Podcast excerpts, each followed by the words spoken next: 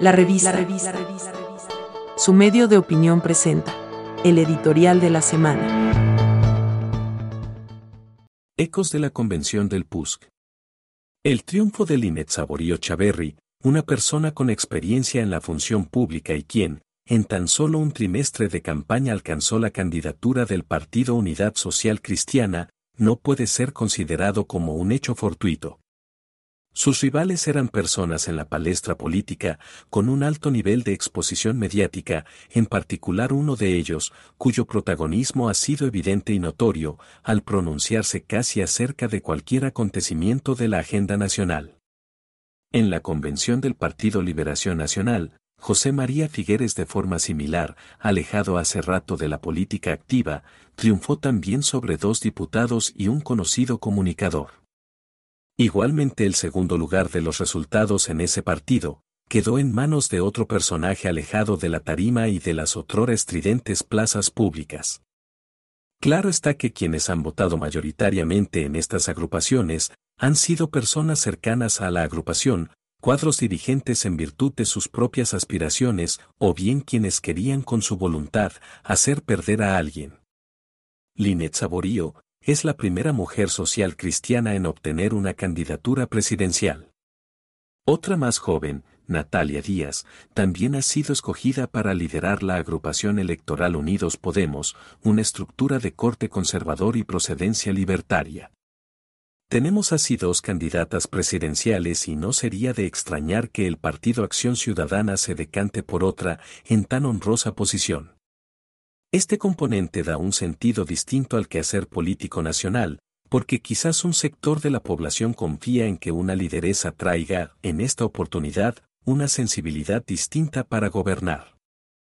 Finlandia es el único país del mundo en este momento gobernado por cinco mujeres, quienes ocupan los cargos de mayor relevancia en el Estado. Y aunque sea esta una discusión prematura, ciertamente es un ineludible componente de la presente campaña, que comienza a tomar forma. Es relevante destacar que estos esfuerzos democráticos de los partidos, como ya lo ha hecho el PLN y el PUSC, no así Nueva República, llevan a cabo un ejercicio ciudadano necesario para renovar los liderazgos, generar nuevas ideas y crear espacios reales de participación. Veremos si lo hace así el Frente Amplio y los restantes partidos. Tampoco inadvertido, es el hecho que algunas de las candidaturas han podido sostenerse en mucho, a punta de entusiasmo y voluntarismo, con relativamente pocos recursos, en comparación a otras oportunidades. La señora Saborío ha traído de esta forma, una aura de credibilidad a su partido y eso es también meritorio.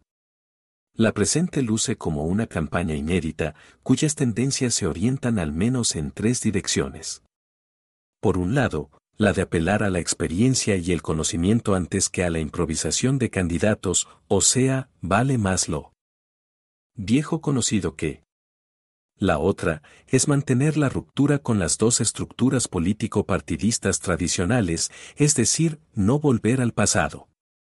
Pero también hay una tercera no descartable, que es contar con una figura populista y hasta mesiánica, una especie de Robocop, o Superman con la suficiente testosterona como para que saque a los costarricenses, con sus poderes, de todos los infortunios.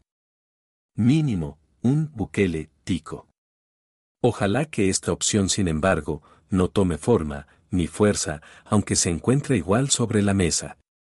Es eso sí, la peor opción a considerar al celebrar dos siglos de vida independiente.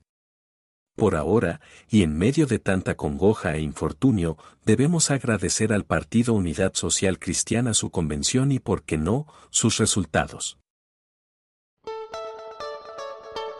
Encuentre la revista en las plataformas de Anchor, Spotify, Google Podcasts y Apple Podcasts. La revista, la revista, el medio de opinión de Costa Rica.